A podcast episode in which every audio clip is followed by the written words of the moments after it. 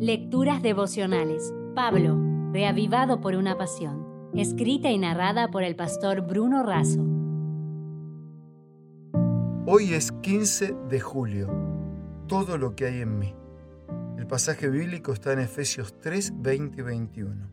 Y aquel que es poderoso para hacer todas las cosas mucho más abundantemente de lo que pedimos o entendemos, según el poder que actúa en nosotros, a Él sea gloria en la Iglesia, en Cristo Jesús, por todas las edades, por los siglos de los siglos. Amén.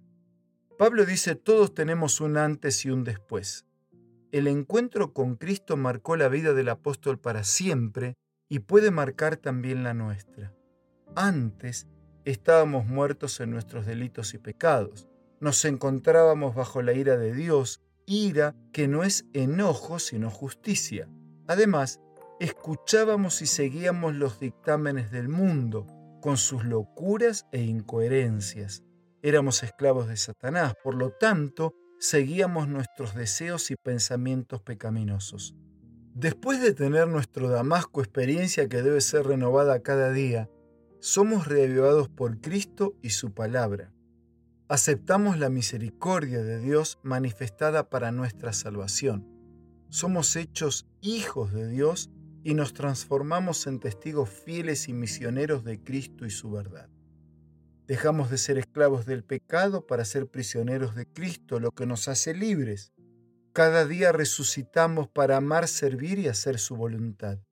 Por eso Pablo dice que lo abundante de Dios es mucho más abundante de lo que pedimos. Por eso tributaremos a Cristo gloria para siempre.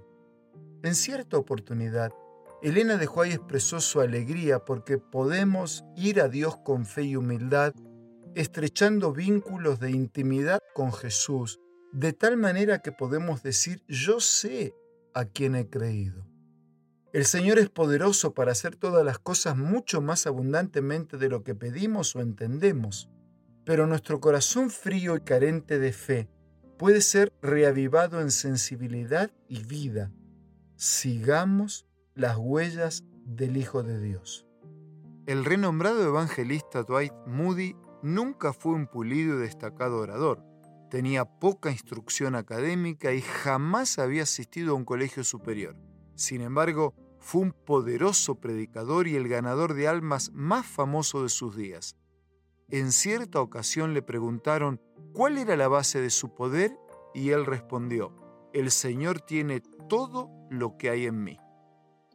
Es inexplicable que mientras que el poderoso e infinito quiere darnos cada vez más abundantemente, el frágil y finito pretenda vencer con cada vez menos del poder divino.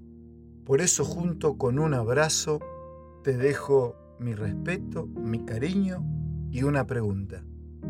¿Cuánto de tu todo le darás a Dios? Si desea obtener más materiales como este, ingrese a editorialaces.com.